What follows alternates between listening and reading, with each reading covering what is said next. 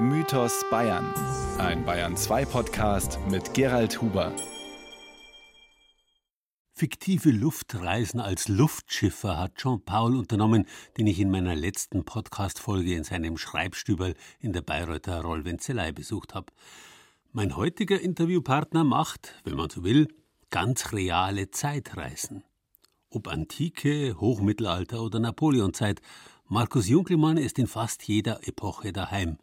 Und richtig angezogen, denn als Experimentalhistoriker ist er es gewöhnt, mit Haut und Haar in die jeweilige Zeit einzutauchen.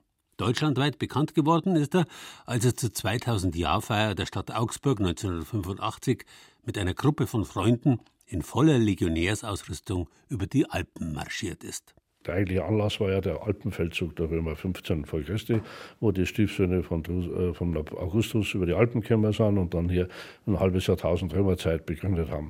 Und ob es noch in dem Jahr Augsburg gegründet haben, ist eine andere Frage, aber es war die Folge davon.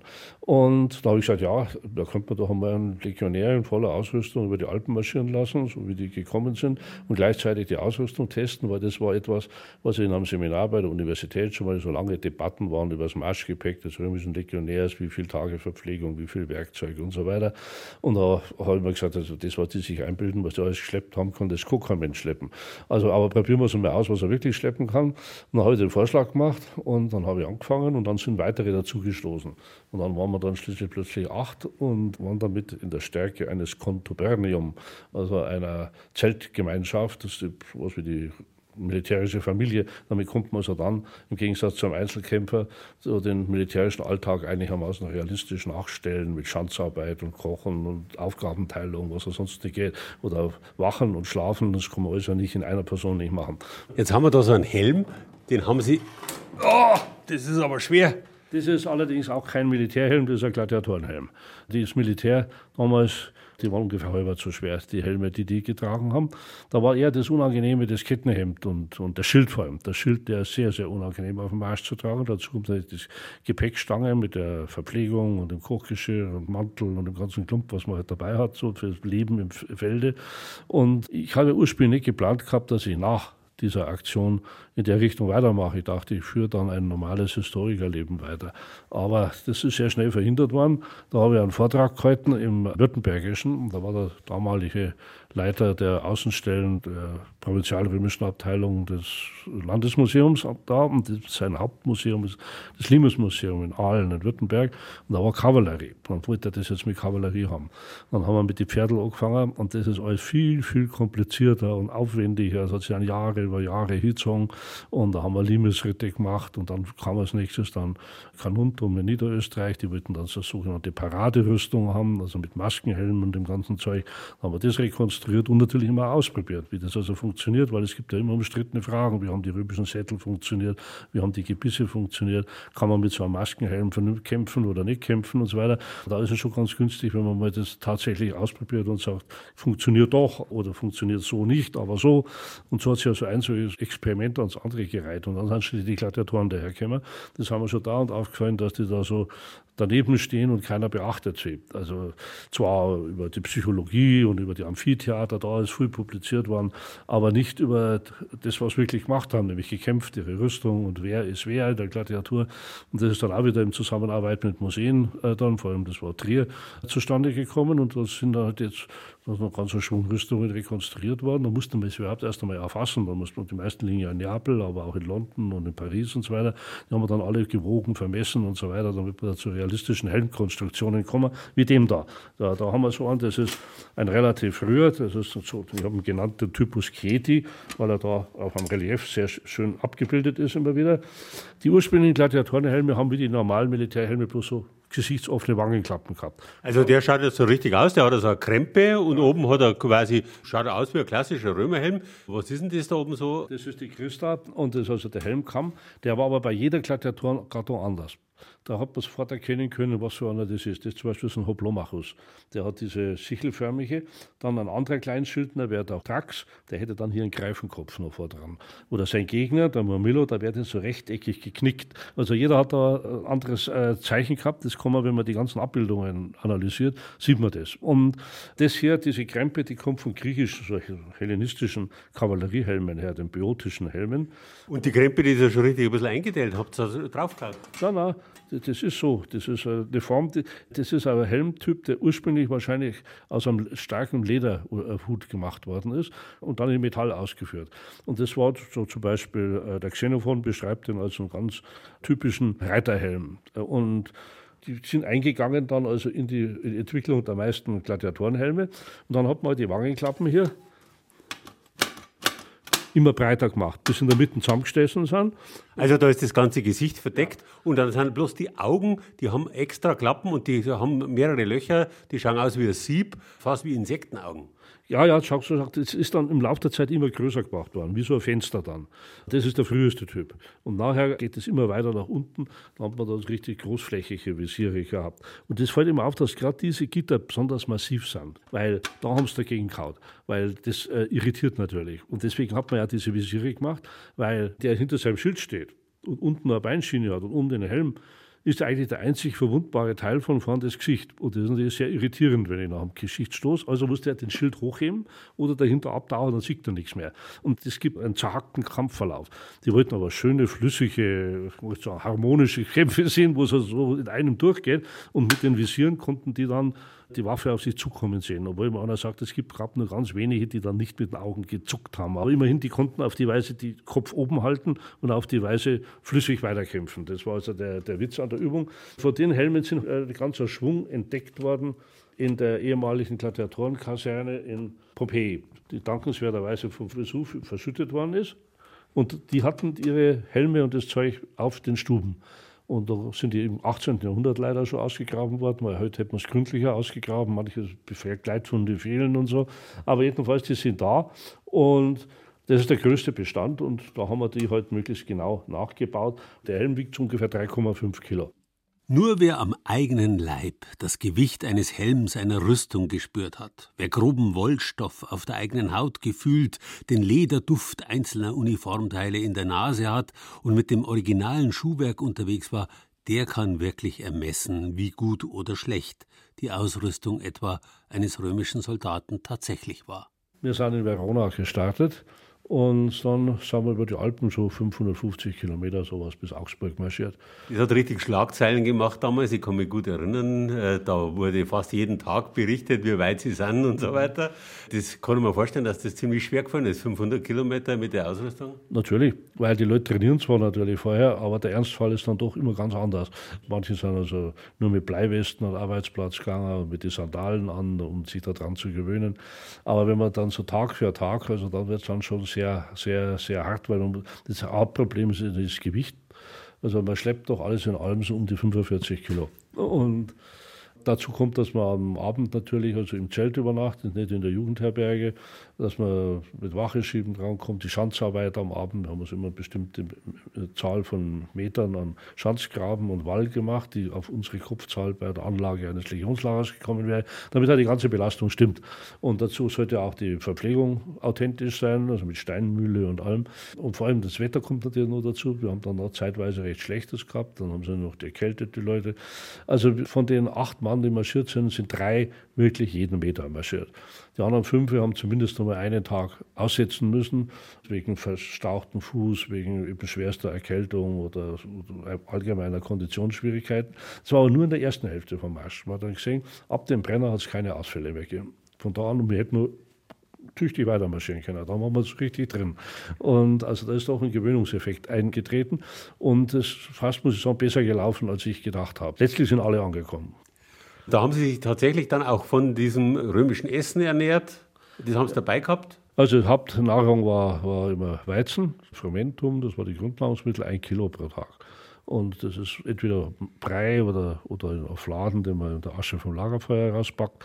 Das sind einmal drei Kilo, die man da trägt, dann noch Speck und dauerhafter Käse. Also so andere Sachen, die hat es halt damals mal bei Gelegenheit geben. Wenn sie mal irgendwo Frischvieh gekriegt haben, hat es mal Fleisch gegeben, aber das war nur unregelmäßig. Ich meine, damit kann man, ist kein Problem, damit durchzukommen. Und allerdings gab es da dann doch Eingriffe von außen. Die Eingriffe von außen bestanden darin, dass sich das halt irgendwie rumgesprochen hat und dann stand der Bürgermeister von sowieso da und hat gesagt, ihr seid morgen da und da eingeladen und dann wird es natürlich schwierig. Da muss auch die Diplomatie dann irgendwie, die werden dann beleidigt und gewesen und ich fürchte auch, meine Truppe hätte gemeutert. und deswegen dann ab und zu einen Stillbruch begangen.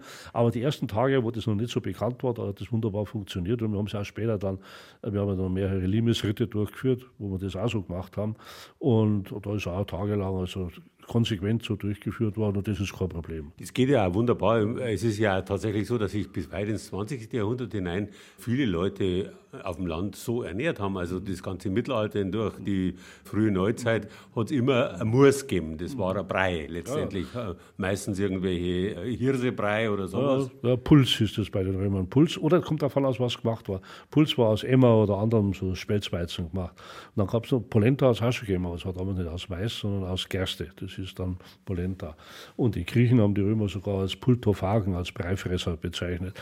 Allerdings dann kommt mehr und mehr das gebackte Brot, das dann beim Militär auch gibt. Also das haben wir dann in den Lagern, in den Standlagern, sind in den Umfassungsmauern entlang überall so Pizzaofenartige Vorrichtungen.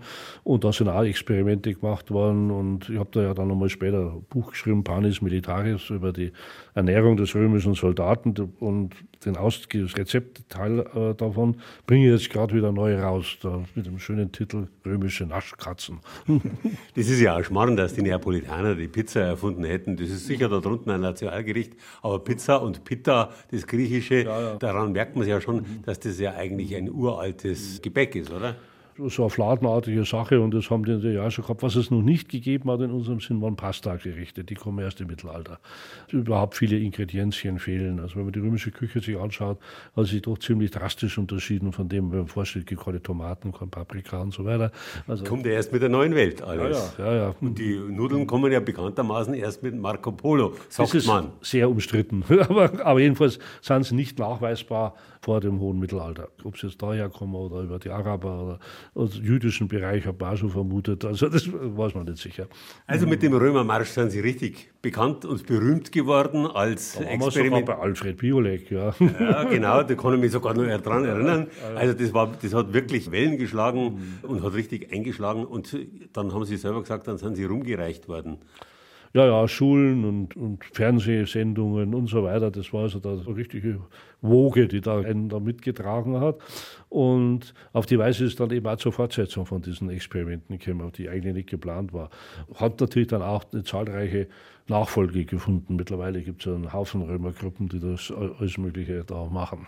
Mittlerweile sagt man ja auch nicht mehr Experimentalgeschichte oder Experimentalarchäologie zu sowas, sondern Reenactment mit einem schönen englischen Titel, also Wiederbelebung oder. oder ja.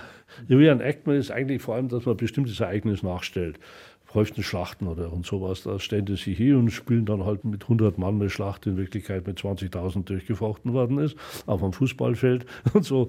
Da kann man geteilter Meinung sein. Aber jedenfalls, Reenactment ist also eine vor allem vor Publikum durchgeführte showmäßige Inszenierung von Geschichte. Da gibt es viele Fachausdrücke, Living History und dies und das.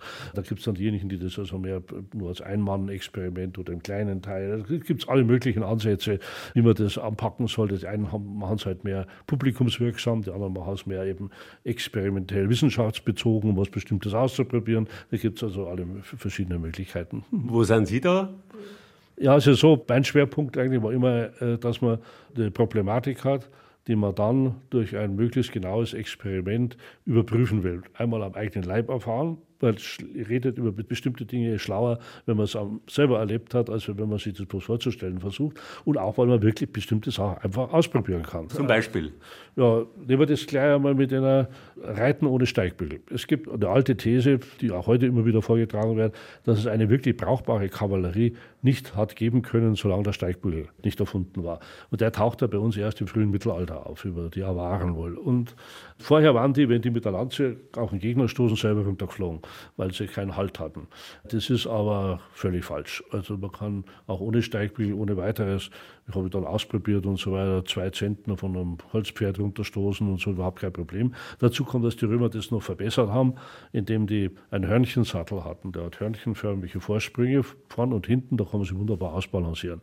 Der Steigbügel hat einen anderen Vorteil.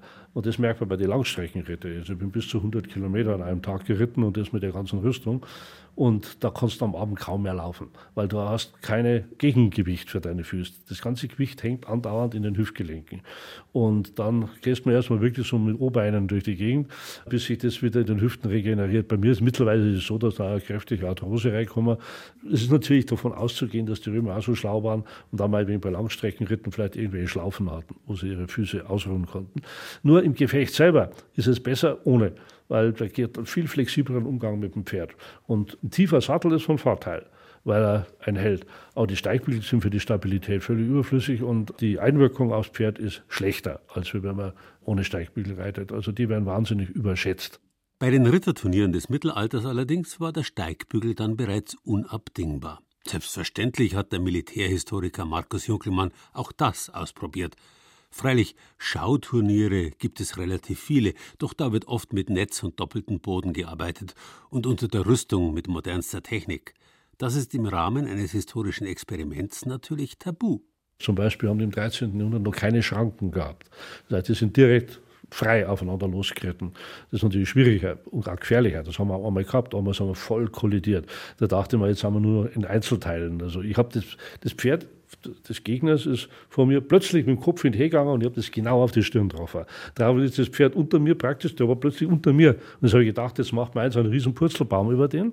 War aber nicht der Fall. Meins ist über den drüber gekupft und der andere hat überhaupt nicht kapiert, was los war. Der hat gesagt, der ist runter, plötzlich ist sein Pferd unter ihm weg, weg gewesen. Ihn hat es nach hinten gehauen, er hat nur noch die, die Schlitze, die Sonne gesehen, dann so ein Topfhelm auf und dann hat das Pferd wieder aufgerappelt und wieder alles in Ordnung. und das muss aber, das Publikum war so voll wie Ohnmacht gefallen, das muss furchtbar ausgeschaut haben. Also das Problem ist ja eher, das sieht man von der Landshuter Fürstenhochzeit immer, dass die meisten Pferde ausweichen.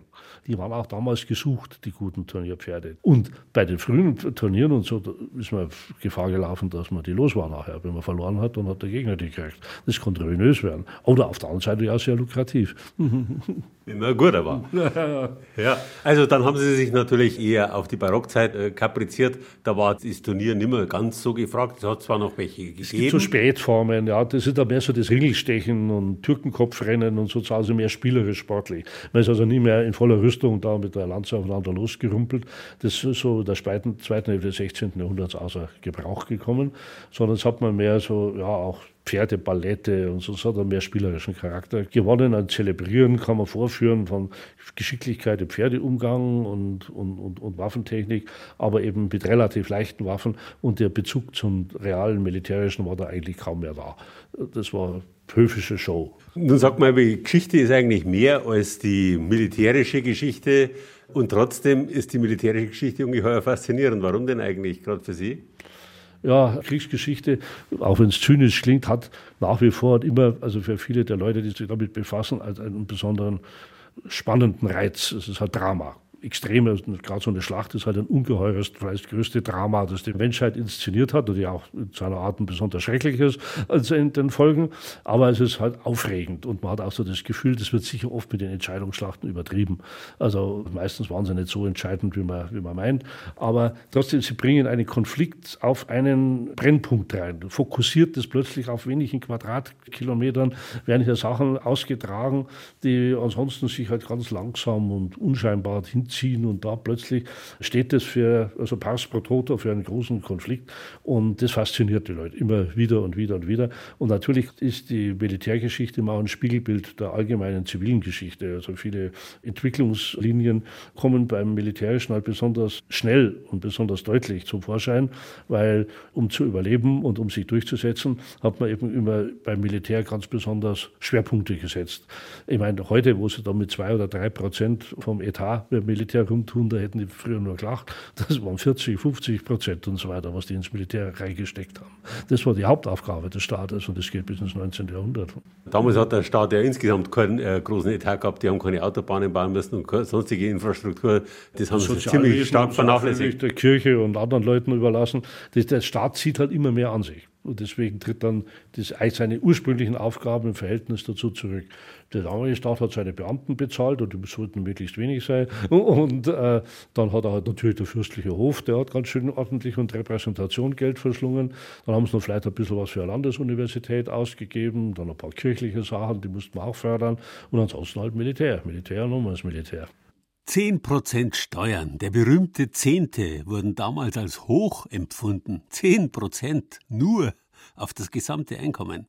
Darüber kann der Staatsbürger des 21. Jahrhunderts nur lachen.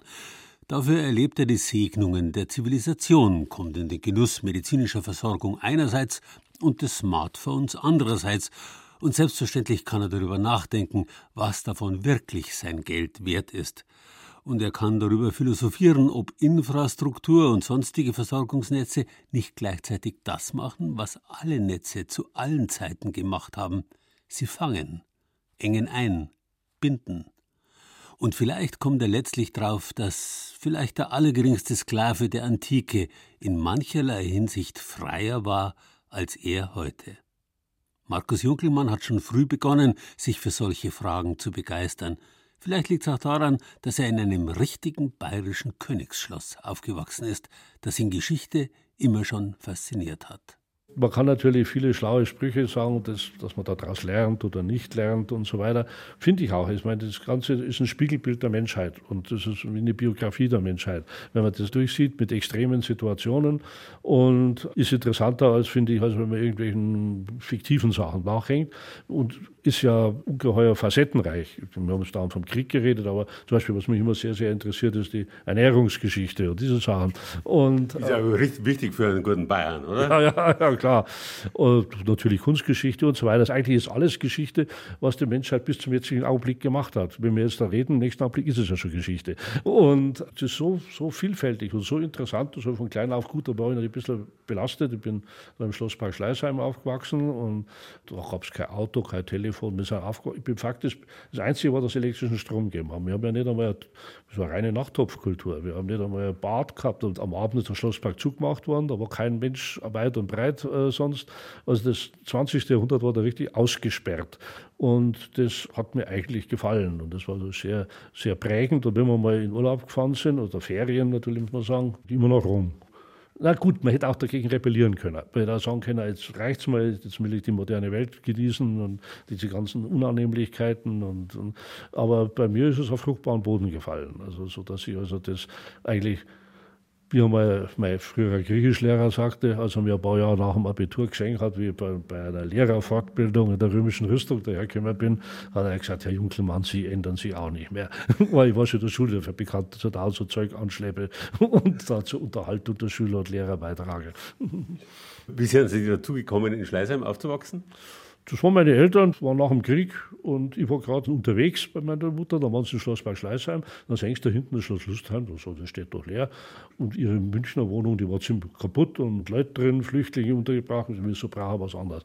Und dann hat mein Vater zu meiner Mutter gesagt, du, er war nämlich selber immer einer, der sehr kontaktscheu war. Und ich gesagt, du kriegst eine Tafel Schokolade, wenn du zur Schlosserverwaltung gehst und fragst, ob man da wohnen kann.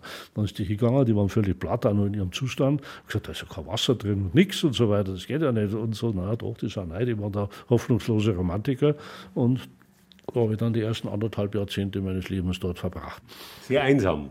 Ja, aber schön. Ja, ja. Und ja, es war bloß wir drei. Und dann gab es natürlich noch in den Pavillons gab's dann so, so ein paar Gärtner. Und das waren die Kinder, waren dann meine Spielkameraden. Es war damals im Schlosspark nicht viel los. Also die Paul Hanseln, die da spazieren gegangen sind, das war sehr überschaubar.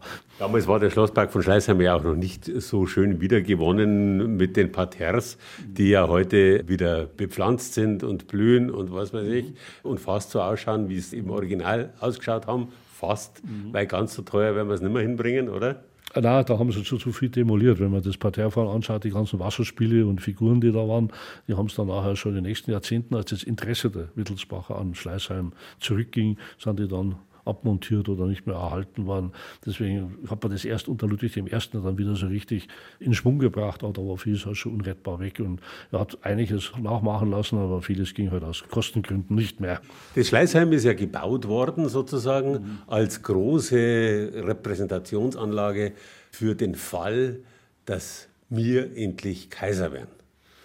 Und, ja, zumindest ja, König. Ja. Oder zumindest König natürlich. Die Preußen sind schon 1700 geworden. Die, das waren die Brandenburger, die ja zuvor eigentlich bloß Burggrafen von Nürnberg waren und dann in Franken äh, Territorium aufgebaut haben und damals schon heftigen Zwist oft mit den Wittelsbacher gehabt haben. Und die haben sich dann tatsächlich dann auf Brandenburg kapriziert und von da aus den deutschen Ordensstaat dann quasi zu ihrem Herzogtum Preußen. deswegen konnten die ja aufsteigen, weil das nicht innerhalb des Deutschen Reiches waren.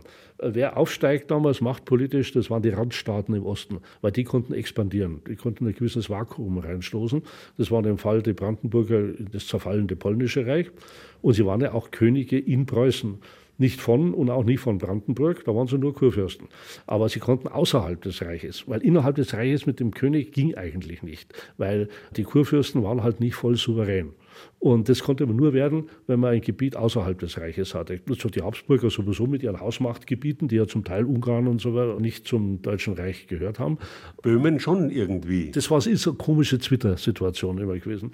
Also das war sehr unklar. Und deswegen hatte auch der Max Emanuel zum Beispiel immer danach gestrebt, dass er in Neapel oder, oder dass man aus den Niederlanden irgend sowas macht. Er war da ja sehr flexibel mit seinen Vorstellungen. Das wurde rumjongliert, wo da die Königskrone dass sich da zusammenpasst basteln lässt. Aber Bayern hatte halt schlechtere Karten, weil sie eben kein Rand, kein Grenzstaat waren, sondern ein Binnenstaat und er konnte sich wenn er aggressiv wurde, nur auf Kosten der umgebenden anderen Reichsstände oder des Kaisers oder der österreichischen Erblande ausdehnen. Und das ist genau das, was der Max Emanuel dann gemacht hat. Und natürlich hat sie ihm zum Reichsfeind erklärt, weil er halt seine ganzen Nachbarn überfallen hat. und, und das ist dann wirklich durchsetzbar geworden, erst dann in der napoleonischen Ära, wo eben dann dieses alte Reich zerfallen ist und dann faktisch dann meistbietend weiter verhökert wurde. Da konnten sie es dann machen. Aber Bayern war natürlich äh, damals schon, eigentlich die, die, ganzen Jahrhunderte vorher schon, ja immer so in der Wartestellung. Einfach, wir möchten jetzt endlich auch was werden. Alle anderen Habenichtse ursprünglichen, die Hohenzollern genauso wie die Habsburger, ja, äh, die, ja. die sind alle was geworden, bloß wir nicht. Das ist richtig, dieses Gefühl, dass man hier stiefmütterlich behandelt wird und dass einem das eigentlich mehr zusteht, das war da, das, das war die Hausideologie. Und es war ja auch ein paar Mal, wie der Ludwig der Bayer, wenn man sich vorstellt, was der in seiner Hand bei seinen Söhnen zusammengefasst hat. Das war ein gigantisches Reich eigentlich. Aber es kamen dann, aber das war aber nicht singulär in Bayern, diese Zerfallserscheinung, diese dauernden Erbteilungen.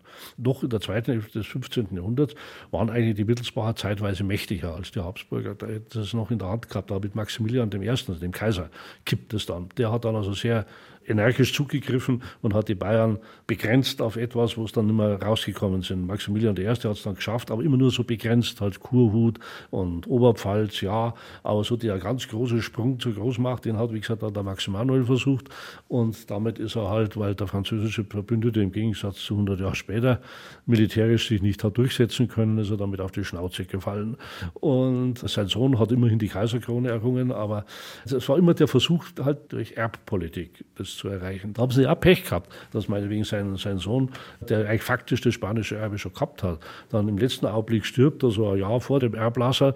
Das war natürlich Schicksal. Und das kann man bei Max Emanuel zweimal sagen. Er hat zweimal so richtige Pechtage gehabt. Das ist der Tod von dem Sohn und dann die Schlacht von Höchstädt. Die hätte ja nicht verloren gehen müssen. Die hätte durchaus auch gewonnen werden können. Und es war nicht einmal seine Schuld, dass verloren worden ist. Das hat darüber entschieden eigentlich, ob er als großer Held und mehrer der bayerischen Wittelsbacher in die Geschichte eingeht oder letztlich als Bank Bankrotteur. Und das war immer so, ein, so eine Gratwanderung. Und da ist halt er dann abgestürzt. Er hat es zwar dann geschafft, nachdem er wieder zurück ist, wieder so ein bisschen auf die Reihe zu kriegen und als unverbesserlicher Optimist und so weiter hat er dann seinem Sohn diese Ansprüche jetzt auf die österreichischen Habsburger hinterlassen.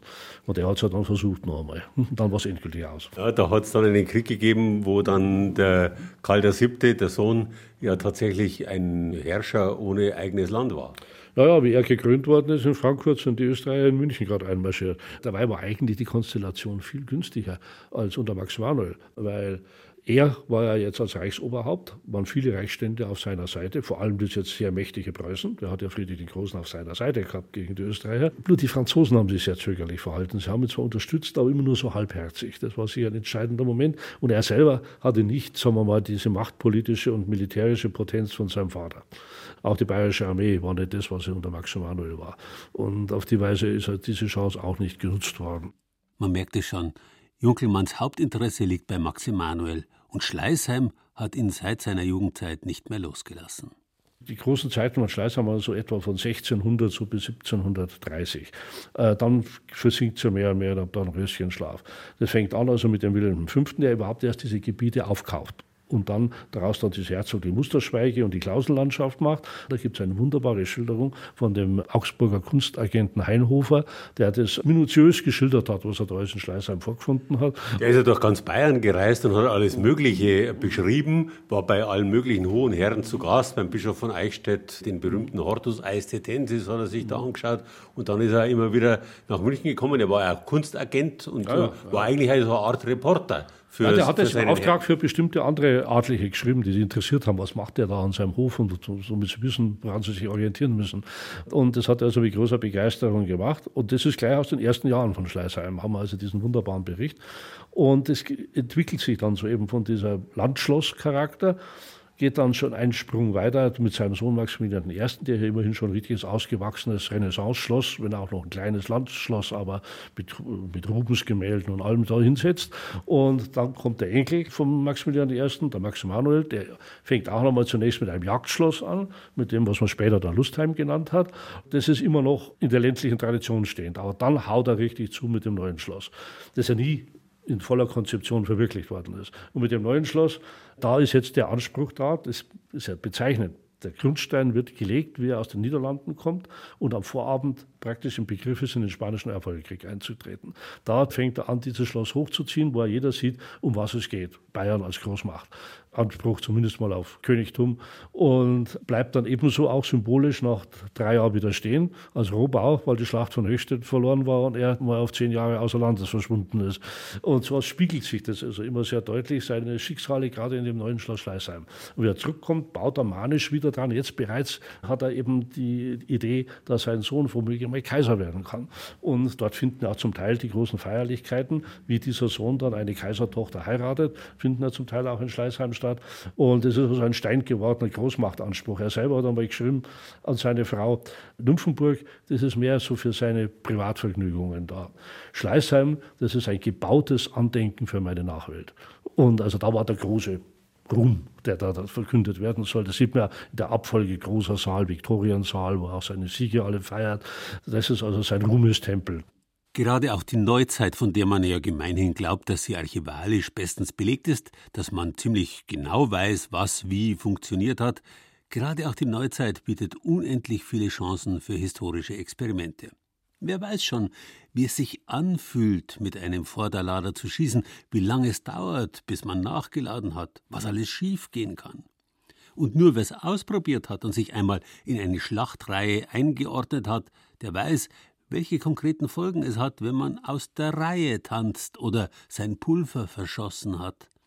Vorausgesetzt, man hat sich eine entsprechende Uniform samt Ausrüstung wie Pulverhorn und Vorderlader angeschafft.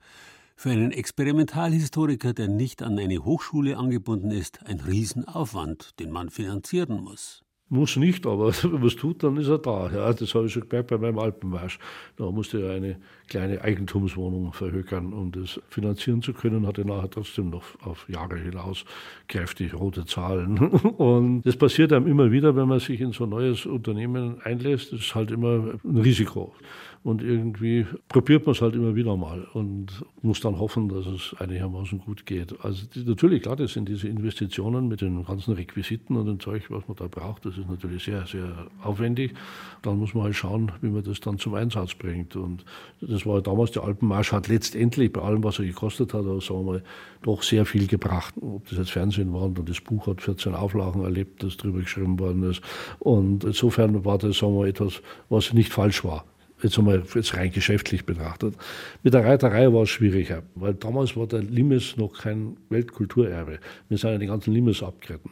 Wenn man das heute machen würde, wäre das, das der große Knaller natürlich. Aber damals ist es ein bisschen untergegangen, wo ein Fernsehfilm im ZDF zweiteilig drüber gekommen ist und so. Ich fange was an, mache dann die Recherche, veröffentliche das auch und dann kommen natürlich die ganzen Leute, die das nachmachen. Und mittlerweile geht es relativ gut, da die Sachen made in India billig hergestellt werden. Und auf die Weise wird man dann sehr schnell wieder, sagen wir sagen, gewissermaßen rausgedrängt und dann fange ich wieder was anderes an.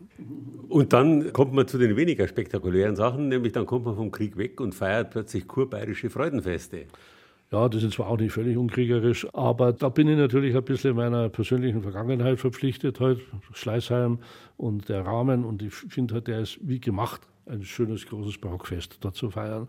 Hat eine ideale Lage, nicht in München, aber ganz nah dran und verkehrsmäßig gut erschlossen.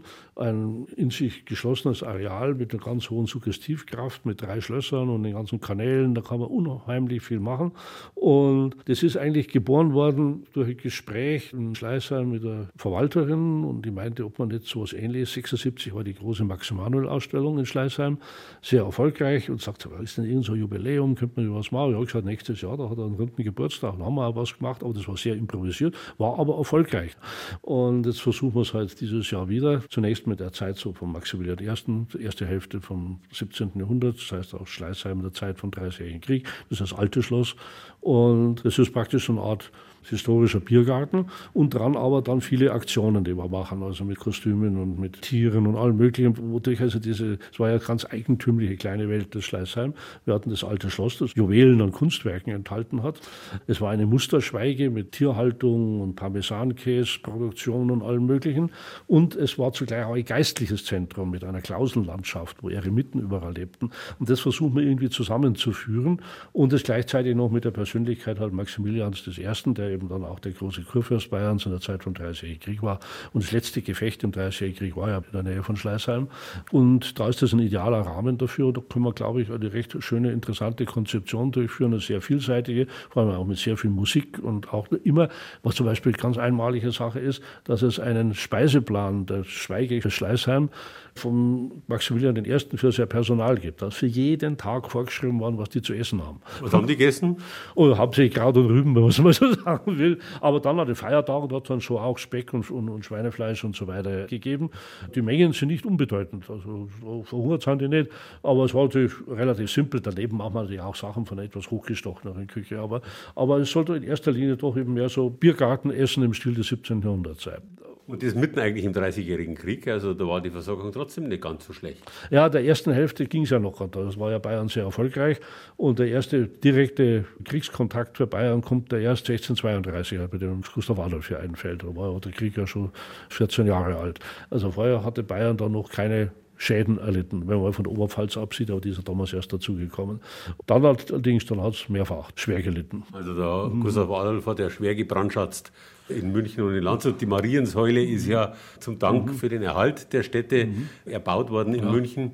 Er hat gebrandschatzt, das weiß man ja heute oft gar nicht mehr, was das bedeutet. Also die Stadt wurde geschätzt, was die wert ist, mhm. wenn man es wieder aufbauen müsste und nicht niederbrennt.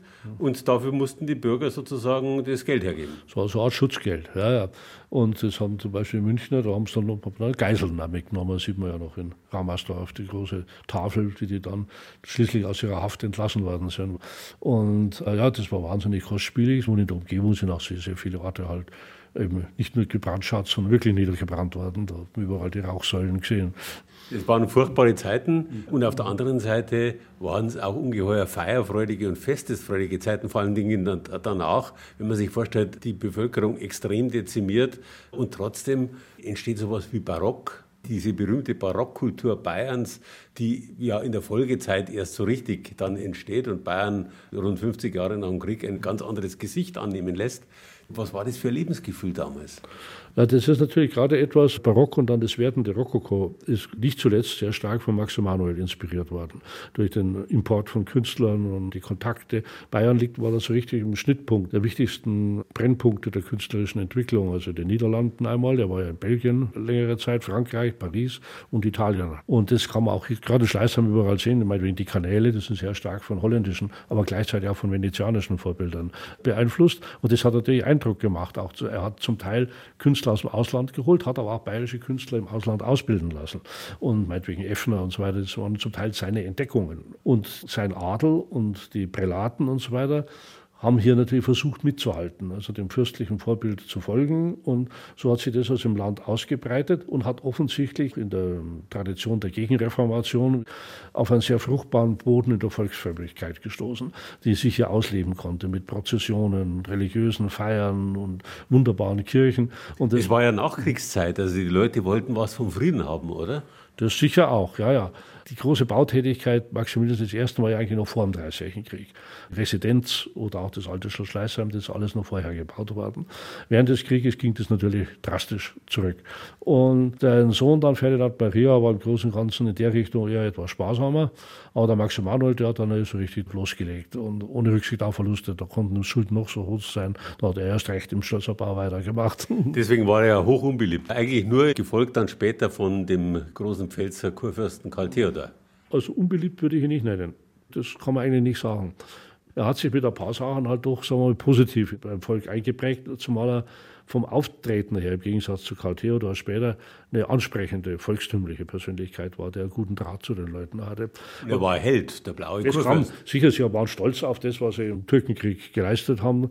Und das sehen wir ja meinetwegen an dem Vorwort in dem berühmten wenigen Werk über die bayerische Topographie. Da schreiben die bayerischen Landstände im Rhein, dass sie jetzt hier wollen, dass man überall bis nach Konstantinopel erfährt, was das Land des blauen Königs ist und wo der herkommt und so weiter. Wobei ich mir sagen muss, das war immer der blaue König nie der blaue Kurfürst. Den hat erst irgendjemand vor ein paar Jahrzehnten erfunden. Ja, es war natürlich, also ein Kurfürst war natürlich sowas wie ein kleiner König, also der, der Kaiser und seine Könige. Ich meine, man nimmt ja auch Prinz Eugen, der edle Ritter, weil in dem Sinn kein Ritter war. Das trifft natürlich auch das Streben nach dem Königtum. Blau war irgendwie ein irrealer König und das trifft also das viel besser, dass er Kurfürst war. Das wusste jeder. Ich meine, die Landstände haben auch gewusst, wenn sie haben, dass ihr, dass ihr Herrscher ein Kurfürst ist. Aber das ist ja gerade eben dieses fast Träumerische, das da auch mit dahinter steckt. Das vorausweist auf einen Ludwig II. Auch, da sind durchaus manche Parallelen da. Äh, sicher nur in manchem, aber. aber die Lieblingsfarbe Blau? Sicher, die Lieblingsfarbe Blau. Das sagen wir etwas lockere Verhältnis zu den Finanzen und die große Begeisterung für die Kunst. Und das sind Gemeinsamkeiten. Dafür hat man natürlich beim Max Emanuel dann andere Züge eben. Er war viel mehr öffentlichkeitsbezogen. Der Ludwig hat sich ja völlig dann abgekapselt, war ja ein Einsiedlerkrebs. Und der Max Emanuel dagegen war das nicht. Der Max Emanuel hat wirklich Hof gehalten, dass es nur so gekracht hat. Und auch die kriegerische Komponente fehlt natürlich bei Ludwig II., die bei Max Emanuel vehement da war. Der hat ja jedes zweite Jahr seiner Regierungszeit im Feld gestanden. Neben solchen Extra-Veranstaltungen wie dem Kurbayerischen Freudenfest, das 2019 am 12. und 13. Oktober im Schleißheimer Schloss und Schlosspark über die Bühne geht, neben solchen Extra-Veranstaltungen ist Junklemanns Hauptaufgabe die Pflege seines umfangreichen publizistischen Werks. Freilich kommen ständig neue Buchprojekte hinzu, aber es gilt auch alte Erfolge ständig auf den neuesten Stand zu bringen. Mindestens 100 Jahre muss er alt werden, sagt Junkelmann, wenn er all seine Ideen umsetzen will. Geschichte als Gesamtkunstwerk. So könnte man das nennen, was Markus Junkelmann antreibt in seinem Leben. Vom historischen Fundstück über das Wiederaufleben lassen historischer Ereignisse oder das Veranstalten historischer Feste für Publikum bis hin zum Römerkochbuch. Letzteres kann er selbstverständlich nicht schreiben, ohne jedes Rezept im Einzelnen nachgekocht zu haben.